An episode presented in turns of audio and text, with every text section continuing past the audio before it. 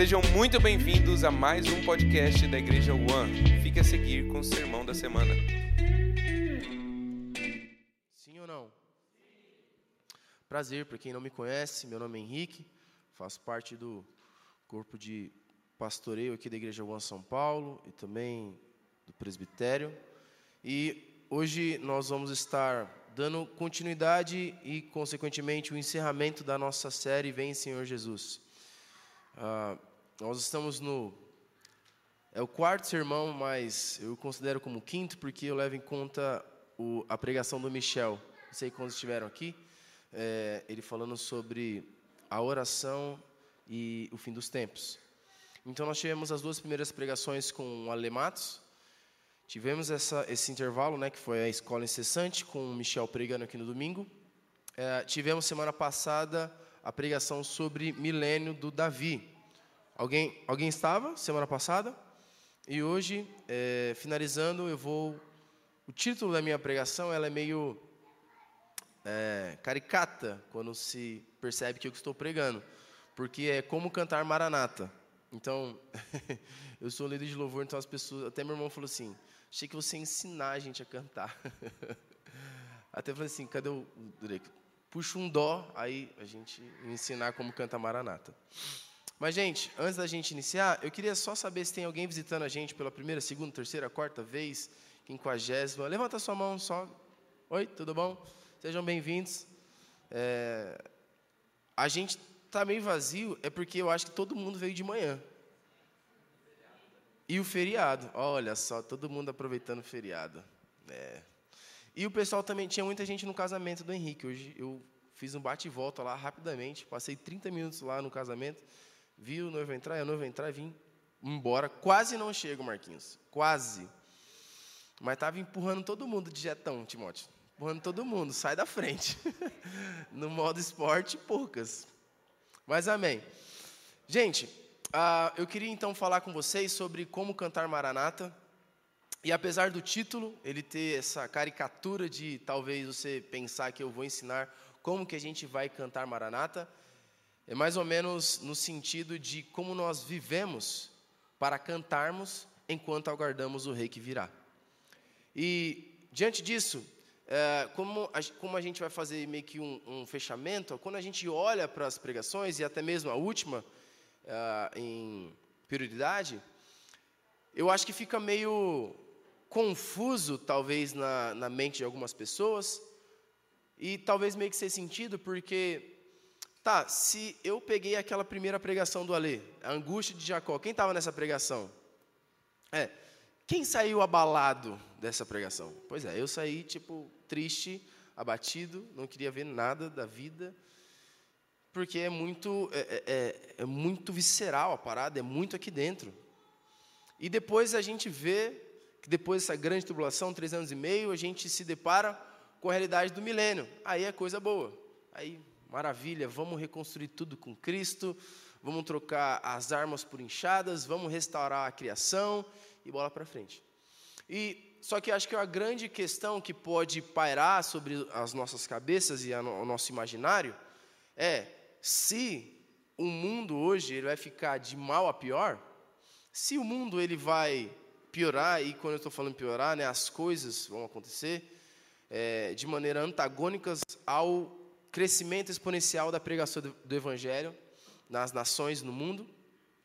Por que então nós deveríamos é, continuar fazendo o que estamos fazendo, já que as coisas vão de mal a pior? Por que então trabalhar?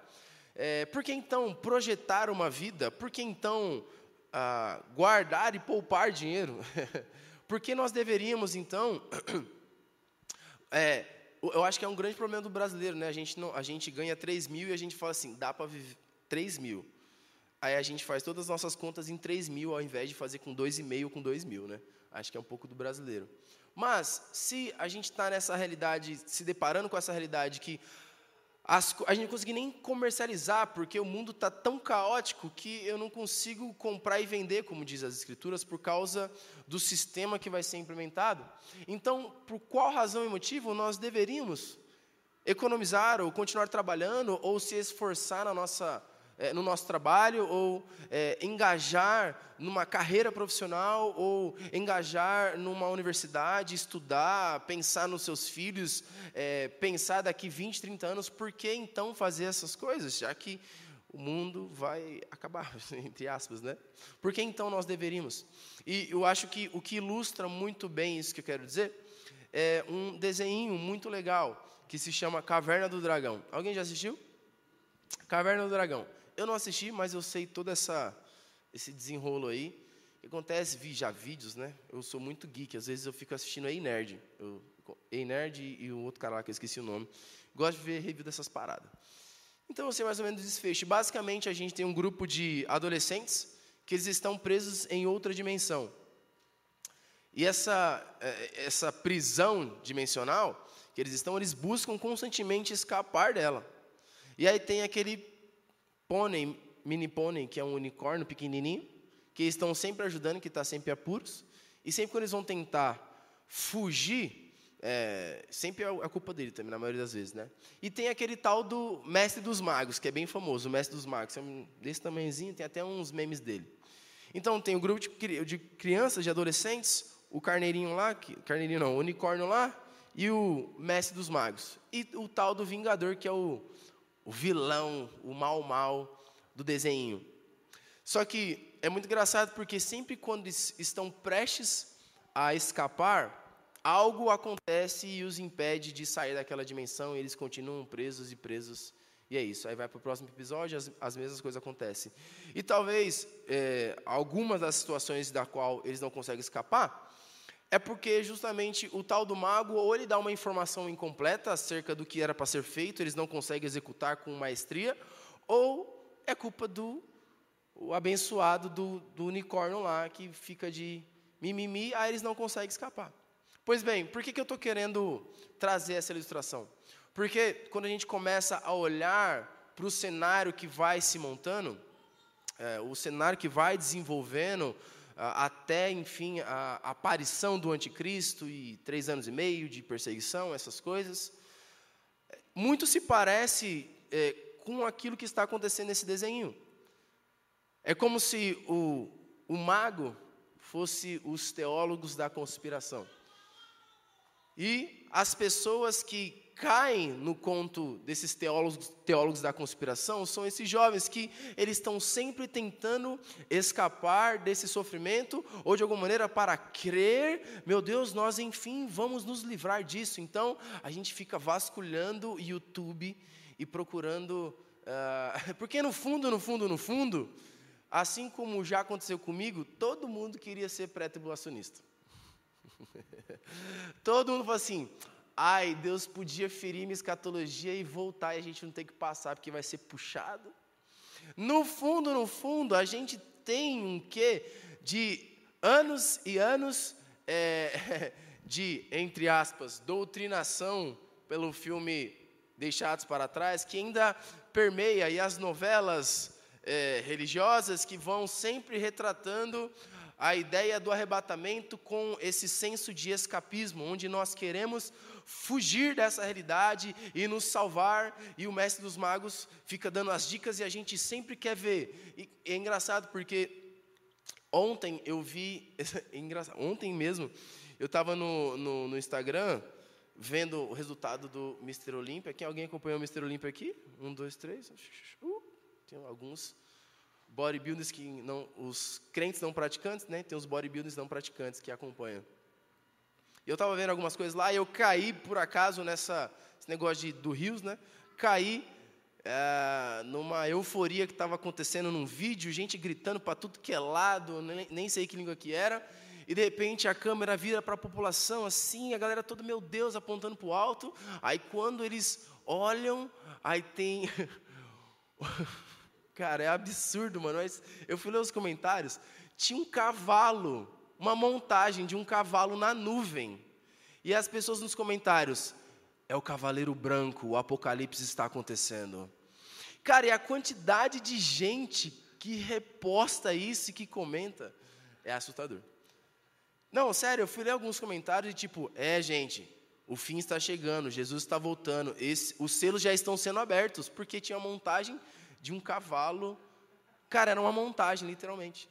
Só que sem perceber, isso vai povoando a mente dos cristãos, sem nós percebermos. Isso vai sendo propagado através de stories, reels e, sei lá, TikTok, YouTube. Isso vai fomentando cada vez mais essa ideia de que as coisas estão acontecendo, há um tanto de bagunça à nossa volta, como que nós devemos então nos comportar? Se a grande tribulação está aí, como vamos nos posicionar frente a essas coisas? Então quer dizer que eu preciso parar de trabalhar? Eu vou parar de estudar, Marquinhos, eu, eu, mas eu tenho o sonho de ser um médico, eu tenho o sonho, sei lá, de ser um grande músico, então eu paro. E essa breve introdução é, que eu fiz com vocês, eu gostaria de agora trazer uma aplicação através dos escritos bíblicos. Eu queria que você abrisse ah, Tessalonicenses. Deixa Tessalonicenses, 2 Tessalonicenses 3, do 1 ao 15.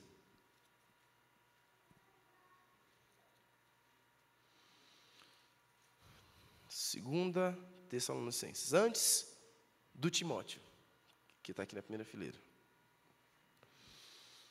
Quem que é o pai do Timóteo? Ele, não é o Paulo.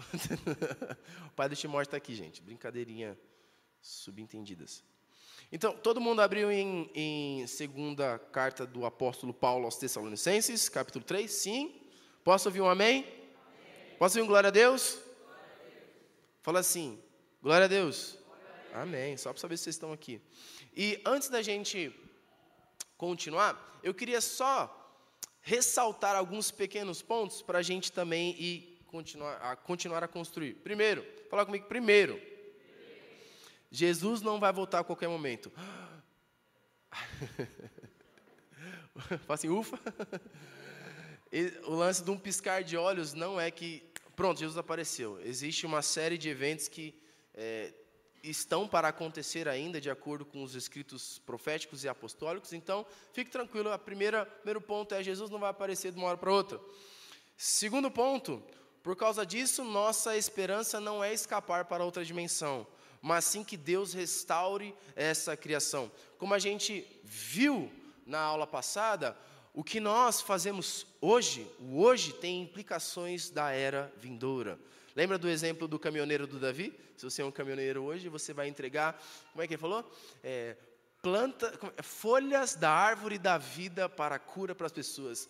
É tipo Holy Herbalife, tá ligado? Tipo assim, você vai ser esse cara que vai entregar a folha das nações, folha para as nações da árvore da vida. E isso nos leva a pensar nesse mundo não como um papel que Deus ele vai amassar e jogar no lixo, enquanto nós assistimos no camarote celestial as coisas, o pau quebrando e a gente vendo ali de camarote, mas sim é, a preciosa obra de Deus que Ele virá para consertar e nós nos engajaremos com Ele nessa grande missão. Então, aquilo que nós estamos fazendo hoje, obviamente, é, de uma maneira diferente, nós estamos falando de corpos glorificados, vai haver é, implicações na era vindoura. Dito isso, eu queria ler com vocês é, Tessalonicenses 3, a partir do versículo 1. E finalmente, irmãos, orai por nós, para que a palavra do Senhor tenha livre curso e seja glorificada como também o é entre vós, e para que sejamos livres de homens dissolutos e maus, porque nem todos os homens possuem a fé, mas o Senhor é fiel. Diga glória a Deus. E vos confirmará e lhes guardará do maligno. Glória a Deus por isso. E confiamos quanto a vós no Senhor, que não só fazeis, como fareis as coisas que vos mandamos. E o Senhor encaminhe ou guie os vossos corações no amor de Deus e na paciência, na paciente espera por Cristo. Nós vos mandamos, irmãos, em nome de nosso Senhor Jesus Cristo, que preste atenção na continuação desse versículo, que vos aparteis de todo irmão que anda desordenadamente e não segundo a tradição que recebeu de nós. Pausa dramática. Volta.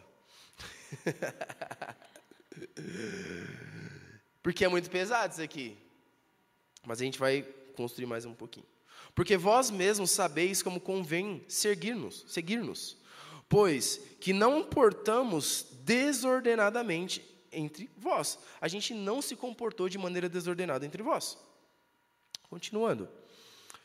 Nem comemos o pão de homem algum de graça, mas com trabalho e fadiga, trabalhando noite e dia para não sermos pesados a nenhum de vós. Mais uma vez, pausa dramática. Porque não porque, ti, ti, é, não, porque não tivemos, tivéssemos poder, mas para vos dar em nós mesmos exemplos, para, vos, para nos imitardes. Porque quando ainda estávamos convosco, isto é, isto vos mandamos, que se alguém não trabalhar, também não come. Porquanto ouvimos que há alguns entre vós que andam desordenadamente, não trabalhando, antes intrometendo-se em assuntos alheios. A esses tais, porém, mandamos e exortamos por nosso Senhor Jesus Cristo que, trabalhando com sossego, comam o seu próprio pão. E vós, irmãos, não vos canseis de fazer o bem.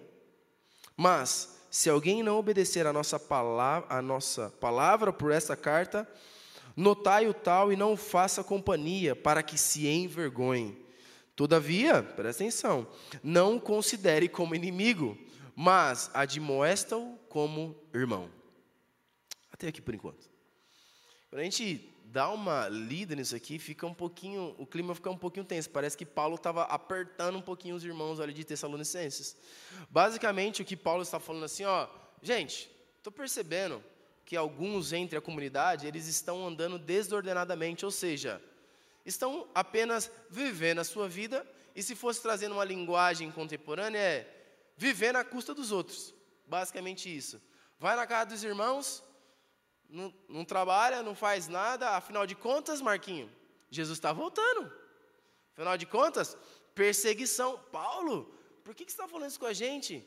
Pô, tá estralando perseguição. Pô, gente, tem, tem gente morrendo. Tem gente sendo presa. Martírio está rolando.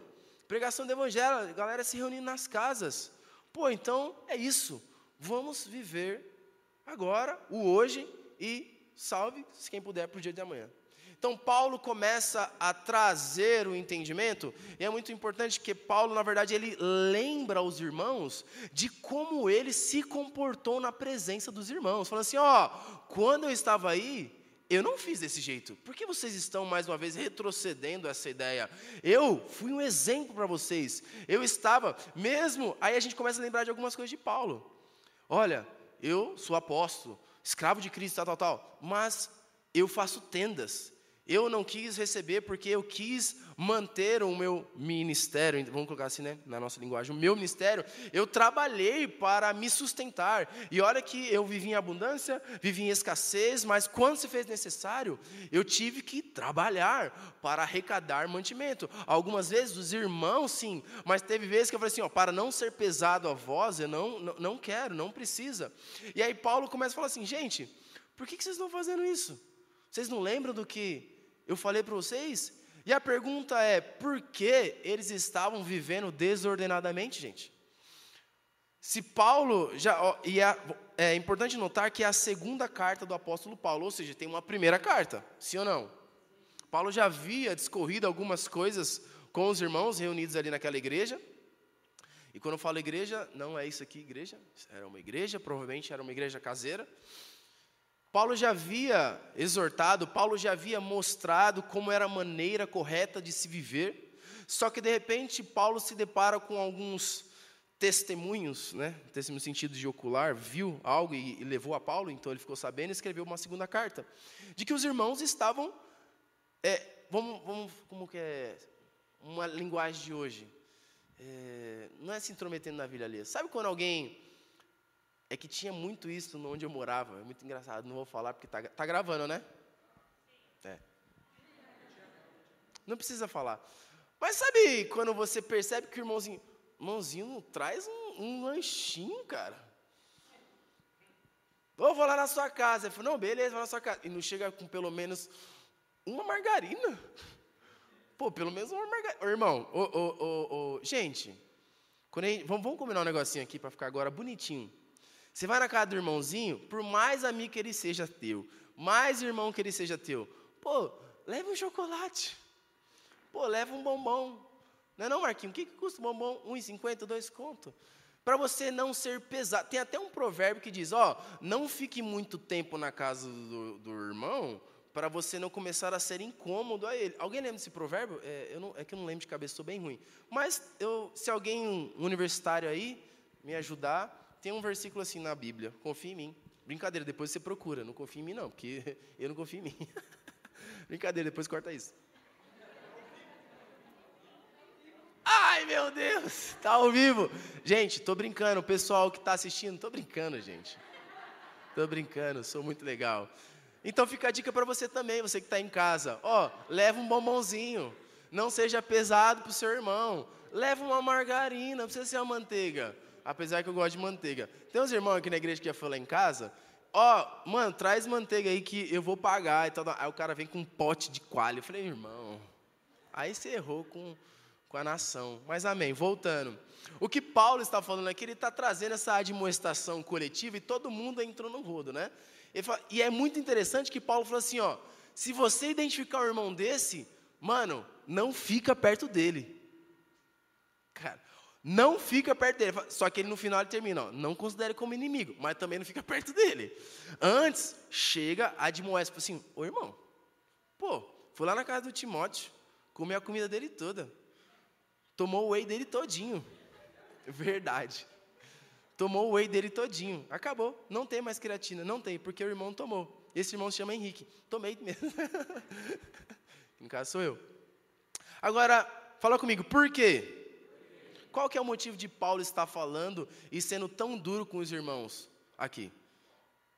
Por quê? Agora a gente volta no versículo, no capítulo 2. Dá uma olhada aí.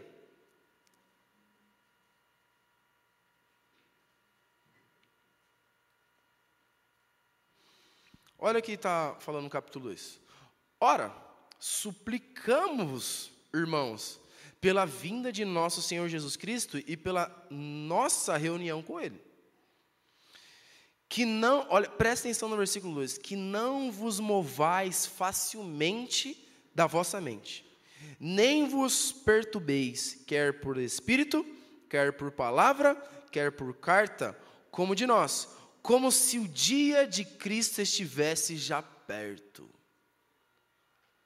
Aqui está, dando a entender que o dia do Senhor já chegou. Continuando, ninguém vos engane de maneira alguma, pois aquele dia não virá sem que primeiro venha a apostasia e o homem do pecado seja revelado, o filho da perdição, o qual se opõe e se levanta contra tudo que se chama Deus ou se adora, de sorte que se assentará como Deus no templo de Deus, querendo parecer Deus. Agora preste atenção no versículo 5. Não vos lembrais quando estava convosco de que vos dizia estas coisas? Volta aqui para mim, todo mundo olhando para mim agora. Até que está tudo bem?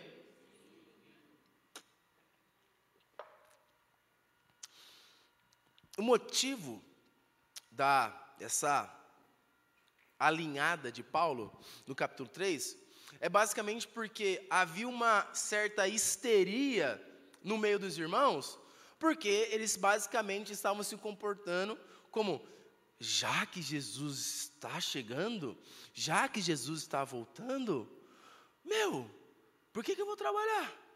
Meu, por que, que eu vou continuar fazendo minha, as minhas coisas? É melhor, vou abandonar meu emprego. Aí, eu vou tomar cuidado, o Timóteo falou para tomar cuidado.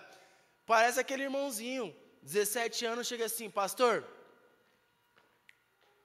estou largando tudo, vou fazer missão. Larguei tudo, pastor, tudo que eu tinha. O que, que você tinha, irmão? Nada. Rick, você é contra a missão? Não é isso. Parece que isso, isso mais se assemelha a um pensamento tipo: meu Deus, Jesus está voltando, para tudo, para, para, para, para, para. Meu Deus, mãe, vou largar a faculdade, mãe, vou sair do emprego, vou ficar integral lá na igreja, porque afinal de contas precisa orar porque Jesus está voltando. Ninguém nunca foi essa pessoa, né? Só eu, só. Só eu, só. Já foi, Marquinho? Marquinho é, é, como é que fala? Não é humilde, não. Marquinho é verdadeiro. Já pensou assim, Marquinho?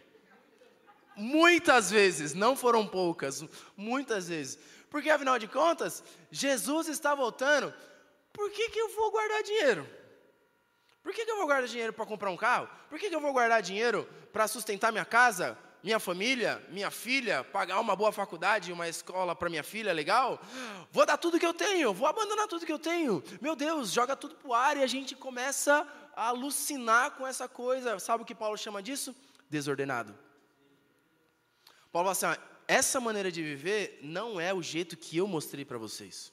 Essa maneira de viver não é digna de imitação de ninguém, porque quando eu estava aí, eu não me comportei dessa maneira. Eu, o apóstolo Paulo, o apóstolo dos gentios, fazedor de tendas, o cara, eu, não me comportei assim, e sou o que mais estou rodando aí o Brasil aí. Eu sou o que tem um ministério mais itinerante aí, ó, pá, pá, pá, pregando sul, nordeste, aí chega na igreja dele, na igreja que ele implantou, e tem um bando de menino, tipo assim, não, vamos, vamos. Aí ele chega assim, cara, look at me, look at me. Por que, que você está fazendo isso? Está maluco? Desordenado, desgovernado, vivendo como se não houvesse nada para amanhã. Ah, Henrique, mas então quer dizer que. O que, que você está querendo dizer com isso? Então, eu não, quer dizer que eu não posso, então, fazer missão? Não estou falando isso, pequeno gafanhoto, não é isso. Eu estou querendo dizer que se Paulo está chamando de desordenado isso, quer dizer que há uma ordem também. Há um jeito correto de se viver para aqueles que aguardam a volta de Cristo. Nessa ilustração também que eu, que eu estou dando, né, na verdade várias coisas que estou falando, existe dois lados de uma mesma moeda. Porque ao mesmo tempo que a gente vê as pessoas que querem, ah, vou abandonar tudo, é isso, vou viver para Jesus. A gente tem um outro lado que fala assim: ah, então é para trabalhar? E a gente trabalha como se Cristo não fosse voltar. É, como diz a, uma antiga gerente do RH, é uma faca de dois legumes. Eu sempre quis dizer para ela que era uma faca de dois legumes, mas eu nunca tive coragem.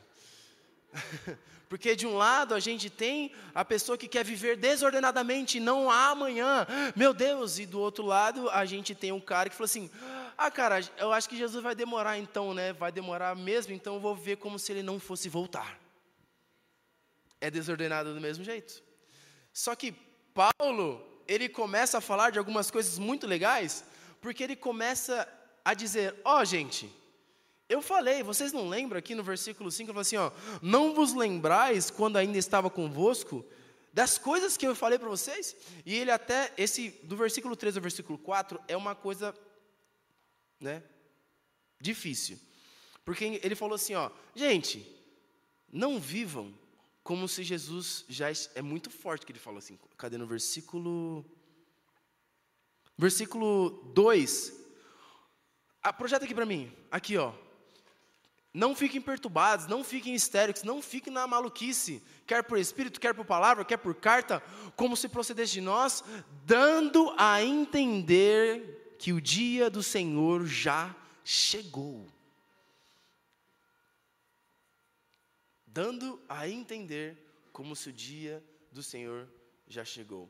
E aí ele falou assim: ó, vocês esqueceram? E aí ele continua, agora faz sentido o versículo 3.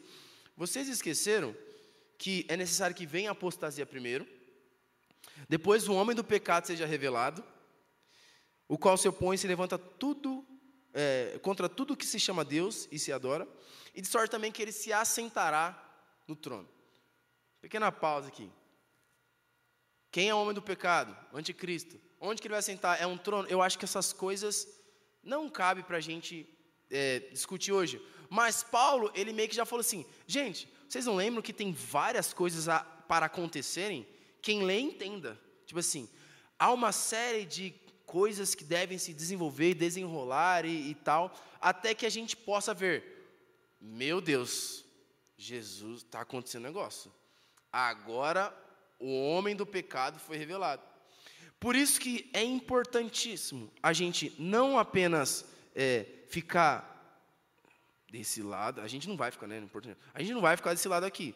Mas a gente também não vai ficar desse lado aqui. A gente precisa encontrar um equilíbrio onde a gente não está nem aí, então. Ah, então quer dizer que eu não vou ficar histérico, eu não vou ficar na maluquice. Então, tudo que falarem aí eu não vou dar ouvido, porque afinal de contas são todos teólogos da conspiração. E a gente acaba fechando os nossos olhos para que, de fato, quando acontecer as coisas, a gente não vai perceber. A gente, se a gente entra nessa loucura de tipo assim, mano, eu não vou ficar prestando atenção em nada. Então, é, a gente vê tanta coisa acontecendo, né? É, o 5G é o anticristo, ah, não sei o quê. O Pix é o, a marca da besta, é tanta coisa assim. De repente a gente vai se fechando, se fechando, se fechando. Não quero mais saber de nada. De repente nós estamos sonolentos e não estamos percebendo que Cristo está voltando. De repente nós estamos comendo, bebendo, se casando e dando esse casamento e a gente não está percebendo que a chuva está chegando. Paulo ele começa a fazer esses alertas. Então, Henrique, como que nós devemos viver, já que não é desenfreado, não é sonolento? E então agora eu queria, eu comecei a gritar, né? Me perdoa, falei que não ia gritar. Vocês me perdoam? Vocês estão entendendo? Como então nós devemos viver um estilo de vida? Agora fazer sentido, né? Que canta Maranata. E quando nós estamos falando a mensagem que canta Maranata, eu gosto muito daquilo que a gente falou e sempre vai reforçando, que o pessoal sempre pergunta, mas Henrique, como é que vocês compõem as músicas e tal, não sei o quê? Aí eu sempre falo a mesma resposta, assim, né? Porque eu tô meio, né? Não, a gente canta o que vive e vive o que canta. Simples assim. Então, quando a gente fala assim, uma vida que canta Maranata, é uma vida que anda de acordo com uma realidade eu estou com os meus olhos fixos em Jesus naquele dia, mas as minhas mãos ainda estão apegadas ao arado, porque ainda há trabalho a ser feito. Uma vida que canta Maranata é, na verdade, uma vida que vive de acordo com alguém que espera Jesus descer. É simples assim. E eu queria deixar sete características para um estilo de vida que canta Maranata. Estilo de vida 1, um, um, dois, seis e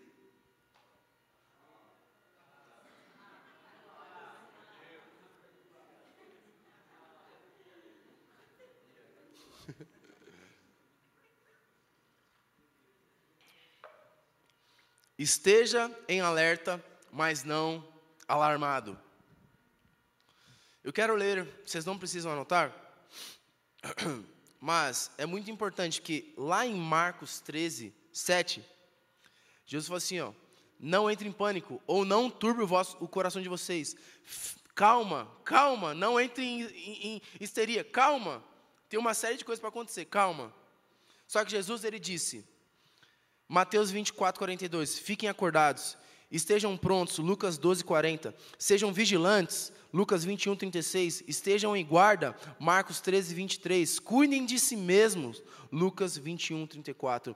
Nós vemos um, um esforço de Cristo falar assim: ó, gente, não precisa acontecer o que está acontecendo em 2 Tessalonicenses, mas fiquem de guarda, fiquem vigilantes, porque é aquele exemplo que eu dei.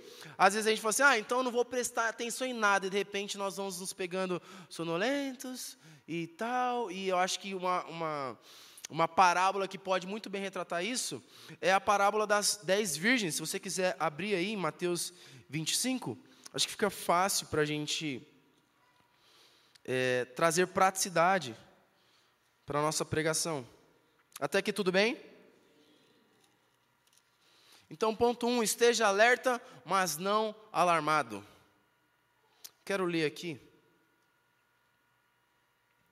Vamos ler tudo. Então, o reino do céu será semelhante a dez virgens, que, tomando seus lampiões, uh, saíram ao encontro do noivo. E cinco delas eram prudentes e cinco insensatas.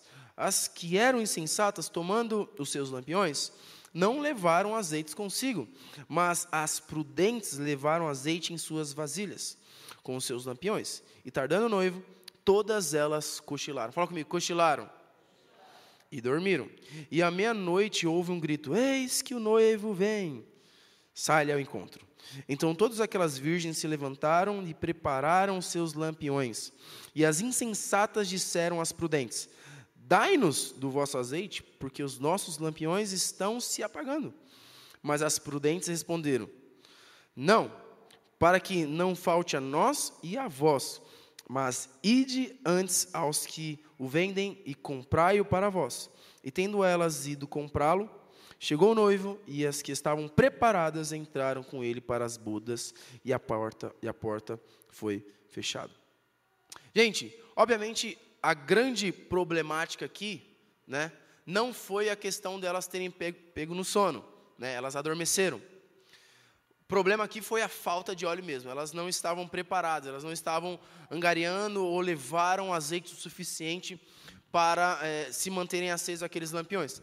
Mas o que eu quero ressaltar, e eu acredito que é realmente isso, a questão do óleo, que há também uma segunda problemática, por mais que não seja estrondosa, é a questão de elas estarem pegando sono, no sono. Porque, como eu disse, é, o lance é o óleo, mas muitas das vezes, como a gente está. Porque eu acho que, não sei se é do brasileiro, mas a gente se depara com algo e pra gente, a gente fica tão atordoado, entorpecido com isso, e a gente começa a se ferir com, sei lá, teologia da, da prosperidade, então não quero mais saber de dinheiro. A gente corre na outra direção e a gente quer saber nada de dinheiro, nada de oferta, nada de dízimo, nada de nada. Eu acho que a gente tem essa propensão, não sei se é o brasileiro ou é o ser humano, talvez seja o ser humano. Só que quando Paulo ele dá uma, uma ênfase aos tessalonicenses de que era para eles viver de acordo, ó, vocês precisam trabalhar, vocês precisam, ó, não comem quem não trabalha. Então, para você comer, você precisa trabalhar. Então, ele começa a reforçar a ideia de você ter uma vida ordinária, uma vida comum. E isso vai ser para a glória de Deus. Amém? Falei de manhã.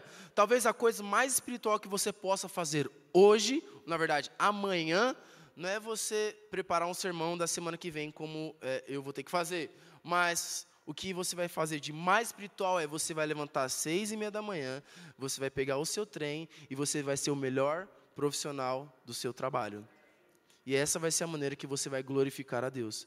Talvez a coisa mais espiritual que você vai fazer, você vai acordar amanhã cedo, você vai acordar cinco e meia, você vai pegar o trem lá da José Bonifácio, você vai ter que fazer assim, ó, e para você entrar, às vezes as pessoas vão te empurrar de volta, mas você vai perseverar, você vai encontrar o negócio e você vai puxar. Eu preciso glorificar a Deus no meu trabalho. E você vai, às vezes você vai até empurrar uma pessoa e você fala: Perdão, Deus, eu preciso ter um bom testemunho no meu trabalho, não vou chegar atrasado. Ou você pode é, acordar um pouco mais cedo, você vai na José Bonifácio, você volta para Guaianazes e você vai sentado. E aí você finge que você está dormindo, você não dá o lugar. Brincadeira, não vai isso não. Não faça isso. Eu já fiz muito isso, não me orgulho. Perdão, igreja. Mas você vai acordar cedo, você vai fazer o que você tem que fazer. E isso vai ser a maneira como você vai glorificar a Deus amanhã. Talvez você não vai preparar nenhum sermão legal, talvez você não vai passar 15 horas orando, você não vai passar 12 horas orando, como o pessoal do IHOP. Você não vai fazer nada disso, mas você vai ser um bom funcionário. Você vai ser um bom estudante. Você vai ser um bom filho.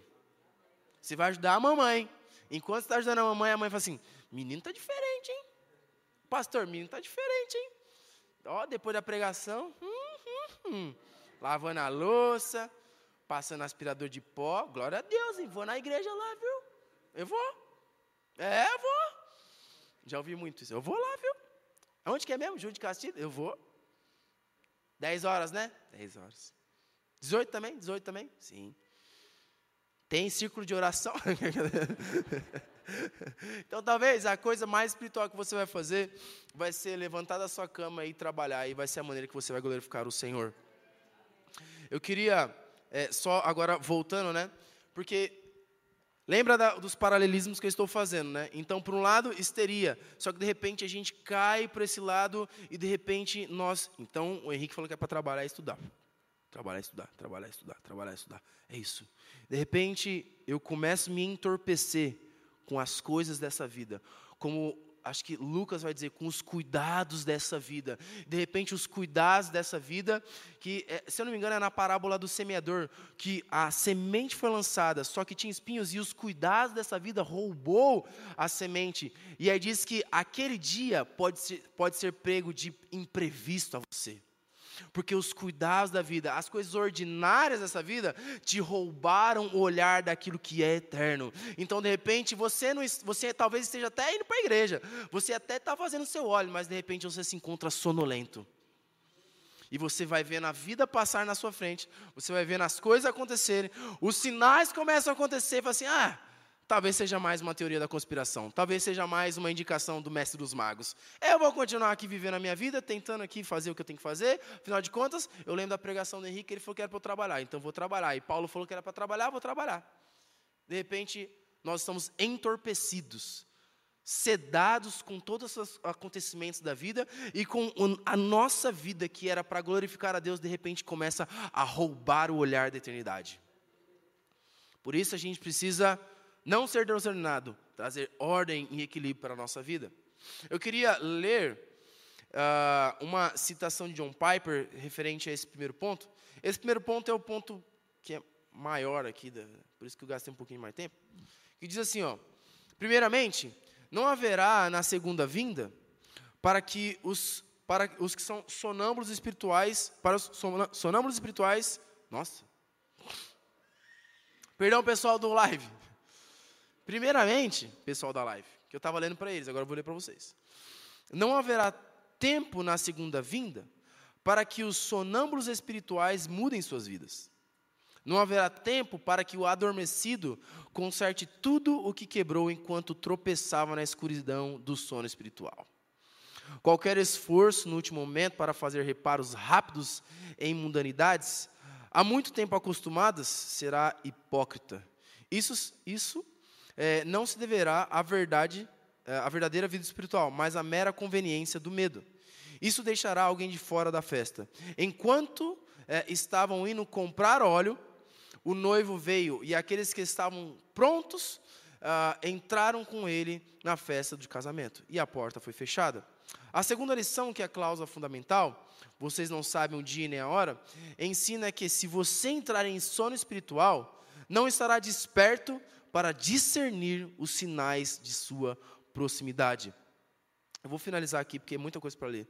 A última citação. Vocês não sabem o dia nem a hora. Significa isso? Qualquer presunção do atraso de Cristo como incentivo à negligência é um erro fatal. Qualquer, presta atenção, vou ler de novo. Ó.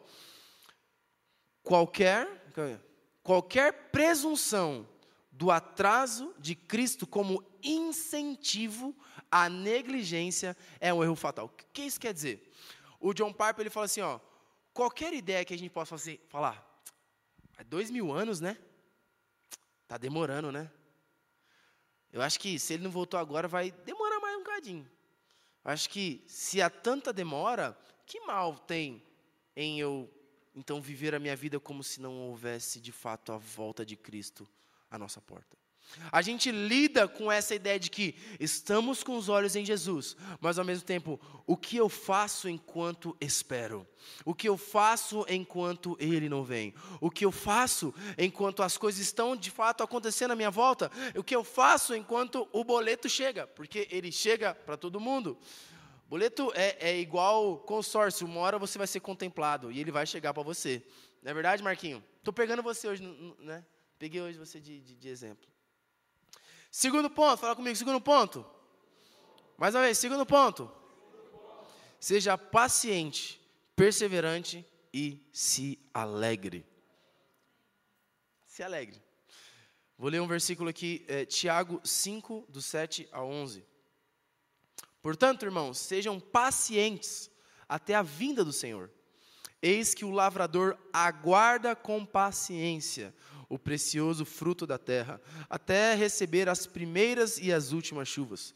Sejam também vocês pacientes, da mesma maneira do lavrador, e fortaleçam o seu coração, pois a vinda do Senhor está próxima. Irmãos, não se queixem uns dos outros, para que vocês não sejam julgados. Eis que o juiz está às portas. Irmãos, tome como por exemplo como exemplo de sofrimento e de paciência, os profetas que falaram em nome do Senhor.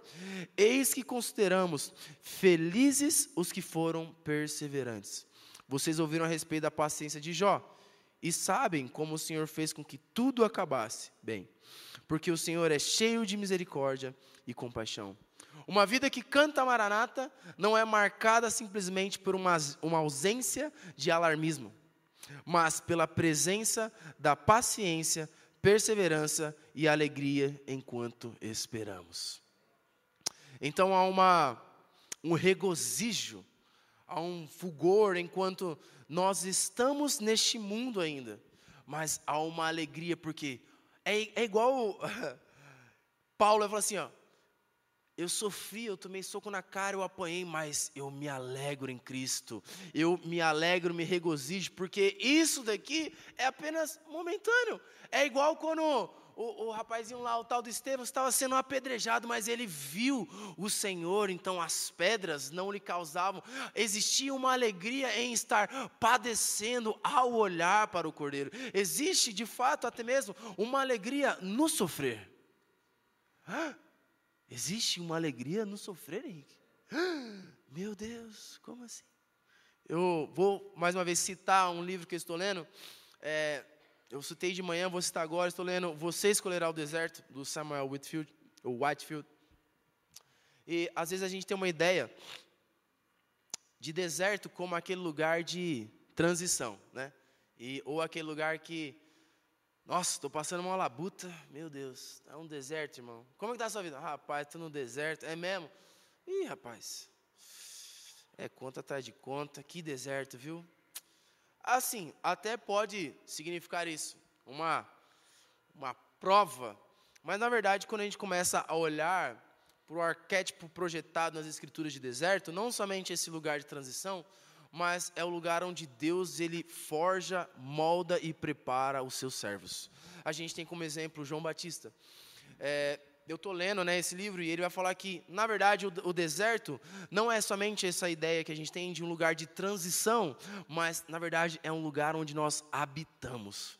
O lugar, o, o lugar onde nós de, devemos armar as nossas barracas não é o lugar do conforto, mas, na verdade, se chama um lugar deserto. Por quê?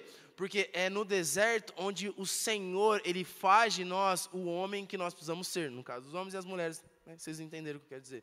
Mas até mesmo, é um fato muito curioso, quando João Batista, ele é morto, e João Batista, ele passou a sua vida inteira no deserto. E se você olha, né, é, é, é muito doido, porque ele passou a vida inteira no deserto para fazer seis meses de ministério.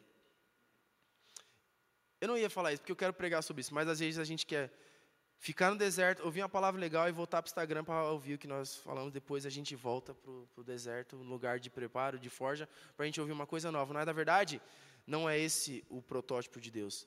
Ele pede para que João Batista ele permaneça no deserto, seja forjado no deserto. Ele começa desde pequenininho a ficar no deserto, de repente ele começa a ouvir a palavra de Deus e até mesmo na sua morte ele permanece no deserto. Flávio José, que é um historiador muitíssimo conhecido, e até mesmo Agostinho vai dizer que até mesmo na sua morte, ele foi sepultado no deserto. Então o deserto se tornou de fato o lugar onde João Batista estava desde o começo da sua vida até o fim da sua vida. Então é o lugar onde nós na tribulação nós encontramos a perseverança e a obediência. E a tribulação ela vai suscitar a obediência em nossos corações, não somente na nossa mente, mas em nossos corações. Falei de manhã também que a palavra tribulação, que a gente está meio acostumado, é, não é somente essa ideia de tribulação de três anos e meio, mas a palavra tribulação é tribulos, que, se, que é esmagar o, o trigo, é prensar o trigo até ele virar farinha, sabe, farinha de trigo. Então, o processo de esmagar, de amassar o trigo, ele se chama tribulação. Então, se alegre quando você está na tribulação, porque Deus está te forjando. E se alegre porque se Deus está fazendo isso, é porque Ele ainda conta com você. Passo 2, passo 3. A justiça futura deve gerar gentileza presente. É difícil, né, irmão? Vou confessar. Recentemente, roubaram meu carro aqui na frente da igreja. Não roubaram o carro, roubaram as rodas do carro. Roubaram os quatro pneus, o carro ficou no chão, uma benção. Eu fiquei pensando, meu Deus. Aí eu lembrei, o meu senso de justiça é como trapos de imundície. Por mais que se eu tentasse fazer alguma coisa, na, no, no fulgor da minha ira, isso continuaria sendo considerado diante de Deus como trapos de imundícia, porque eu estou corrompido neste lugar aqui, ó, se chama carne.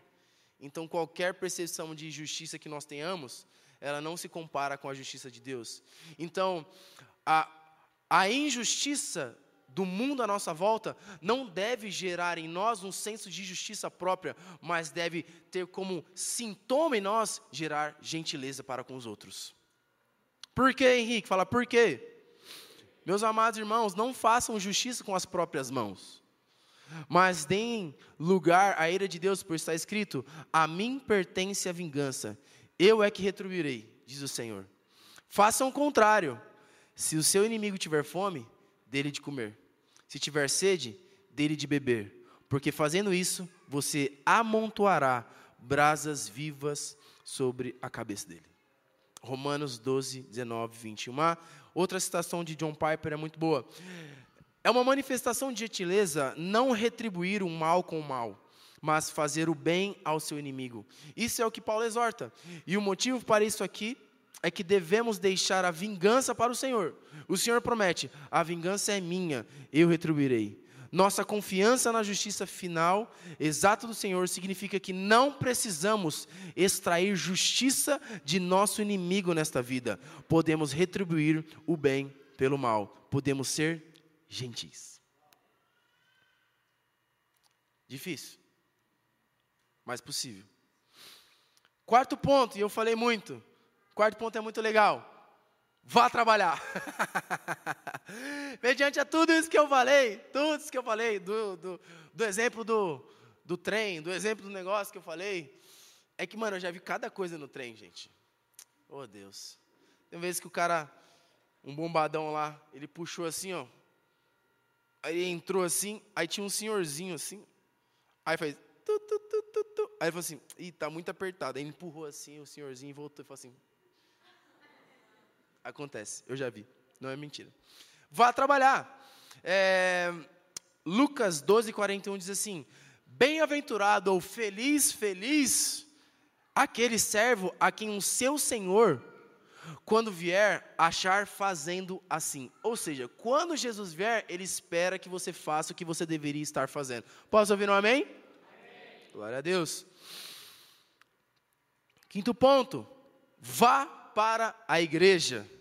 Diga amém. amém. Falar para o irmão está ao seu lado. Vá para a igreja. Isso.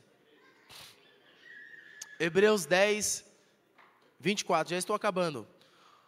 Cuidemos também de nos animar uns aos outros no amor e na prática de boas obras. Não deixemos de nos congregar, como é de costume de alguns. Pelo contrário, façamos admoestações ou exortações. Fala comigo, admoestações.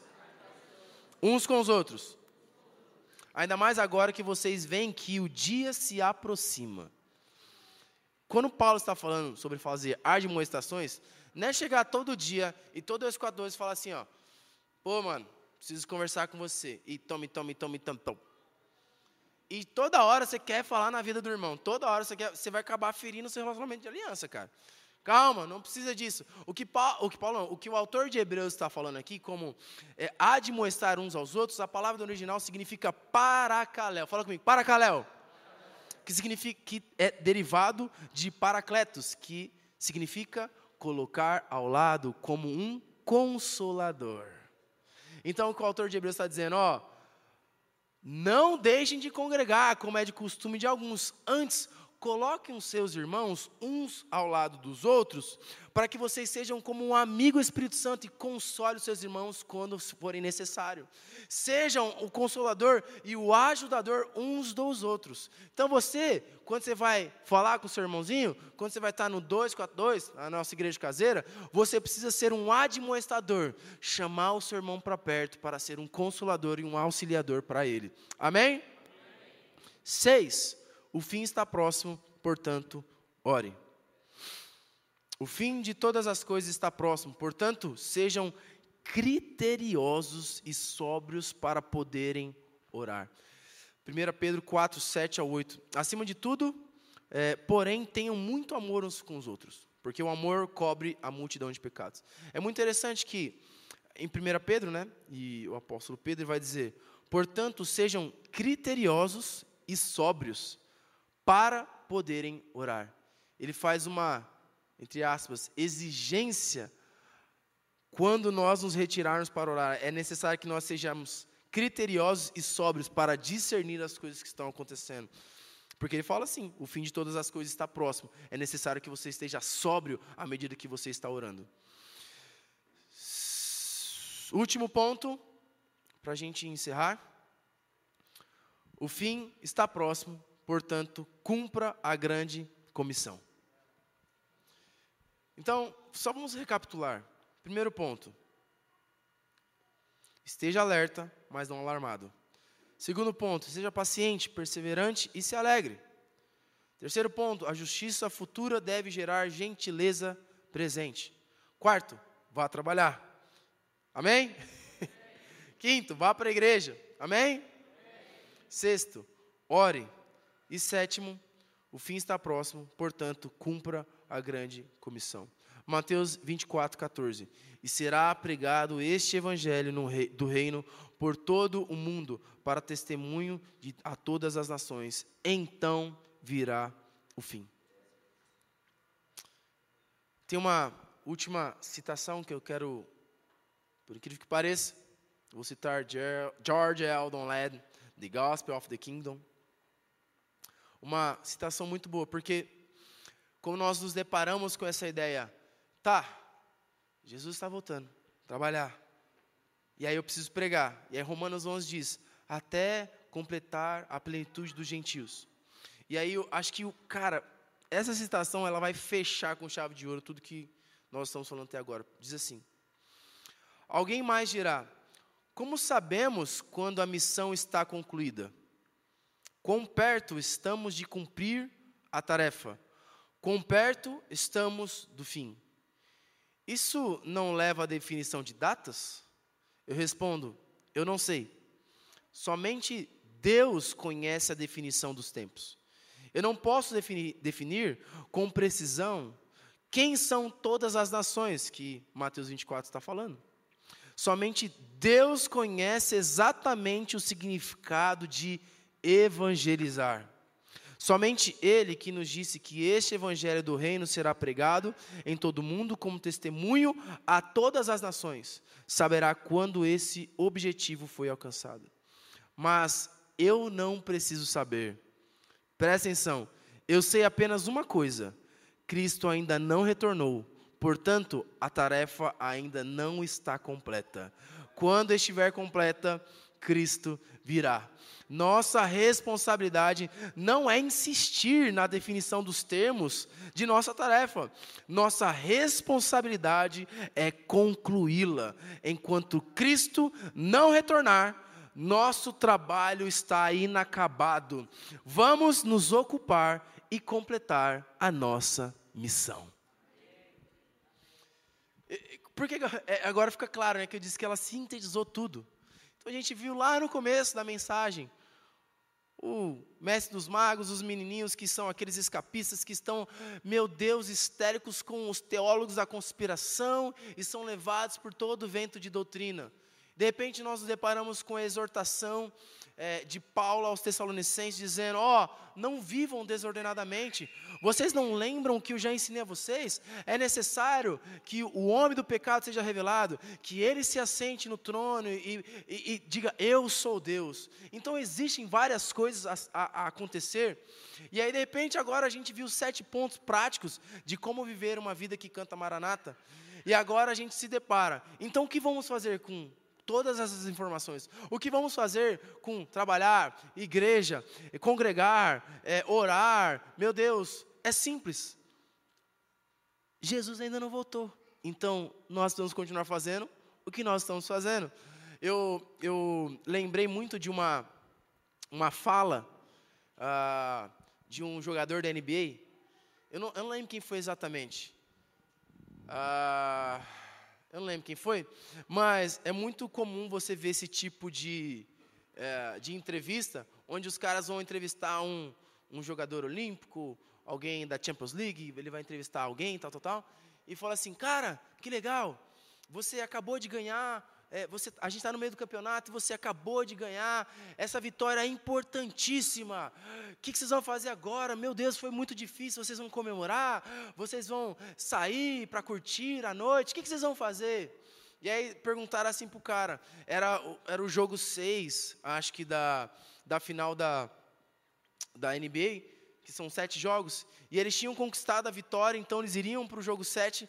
E o cara, e aí, mano, meu Deus, vocês conseguiram. O que, que, vocês vão fazer? Vocês devem estar muito empolgados e felizes e alegres. Vocês vão comer no restaurante, vocês vão curtir a noite, vão passear com a família. O que vocês vão fazer? Aí ele falou assim, ó, o trabalho ainda não está feito. Eu preciso de, eu tenho ainda uma final. Depois da final, eu vou usufruir da, daquilo que eu fiz.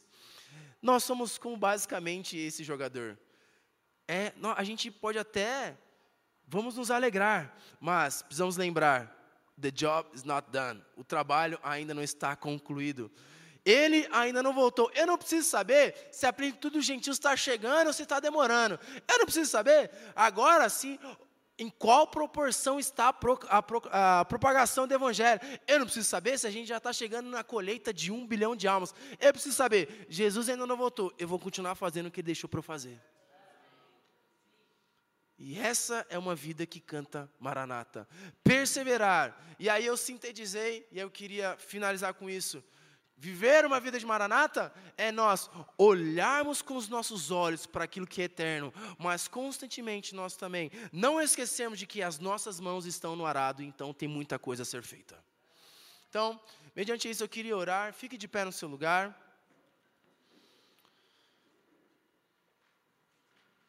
Consegui em uma hora pregar esse esboço de nove páginas. Para a glória de Deus.